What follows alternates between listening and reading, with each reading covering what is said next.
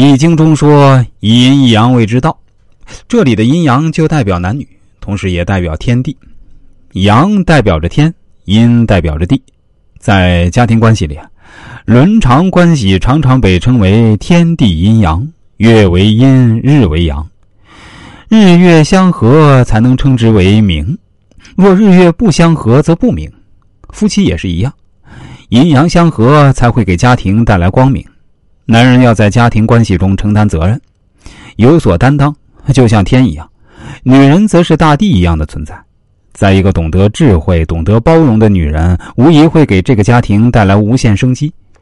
一个家庭中，女人越是具有智慧和德行，就越是能给丈夫和孩子带来好运。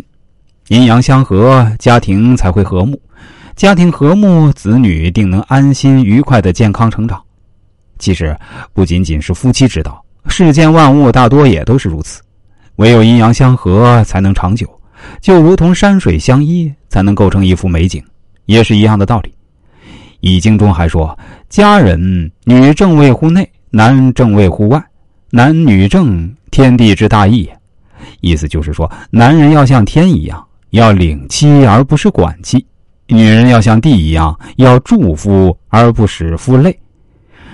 男主外，女主内。夫领妻行道，妻助夫行德，以阴阳相合。你知道《易经》对于男女感情或者夫妻之间有哪些指导意义吗？其实大概啊，也就是互补的意思。男人要以身作则，承担责任，而不是去管制妻子；妻子要把家里营造的和和气气的，不与万物相争，随遇而安。夫妻两人相处久了，难免会有磕磕绊绊的时候，这时候怎么办呢？古人云：“各自责，则天清地宁；各相责，则天翻地覆。相互磨合才是正道。随着长时间的相处，二人缺点必将显露。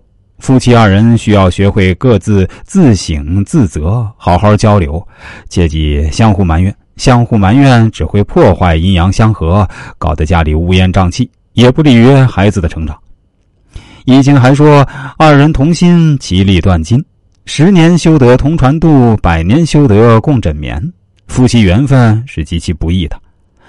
丈夫应对妻子爱恋，妻子应对丈夫敬仰。